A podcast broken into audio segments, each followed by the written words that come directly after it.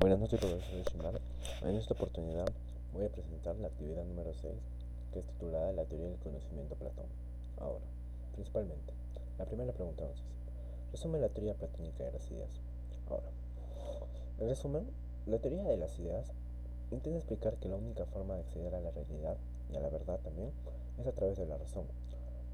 Em, ¿Qué dice esto? Que no nos podemos dejarnos, no, no tenemos que dejarnos llevar por las apariencias, tampoco tenemos que em, percibir el mundo y desconfiar de nuestros propios sentidos si queremos interpretarlo correctamente. Segunda pregunta. ¿Por qué dice Platón que debemos participar durante la vida y virtud en sabiduría? A ver. Mm, una respuesta a esto es porque Platón habla de un mundo de las ideas en el, en el cual es perfecto y es inmaterial, que es una especie de un poco de paraíso, un oasis, que parte para alcanzarlo debemos guiarnos por la virtud y por el conocimiento también de esto, eh, que es una especie de recuerdos del mundo de las ideas. Y respecto a la virtud, habla de que el hombre principalmente es sabio, y si, vive, y si este es sabio y vive conforme a la virtud, también puede afirmar que este mundo es imperfecto, y demuestra las tentaciones para liberar la parte combustible del hombre. Tercera pregunta. ¿Cómo influye el conocimiento en relación al mi cuerpo según Platón?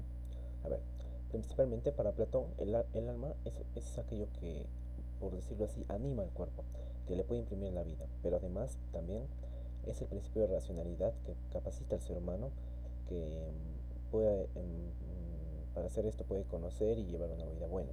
Ahora, vamos al segundo, que es el alma. El alma para Platón tiene, mm, por decirlo así, un carácter divino, un carácter muy superior y por ello también sobrevive a la muerte del cuerpo, regresando al fin al mundo de las ideas.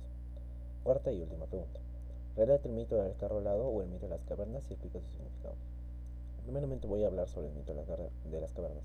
La alegoría de la caverna eh, trata sobre poner el manifiesto en estado en que con respecto a la educación o falta de ella se halla nuestra naturaleza.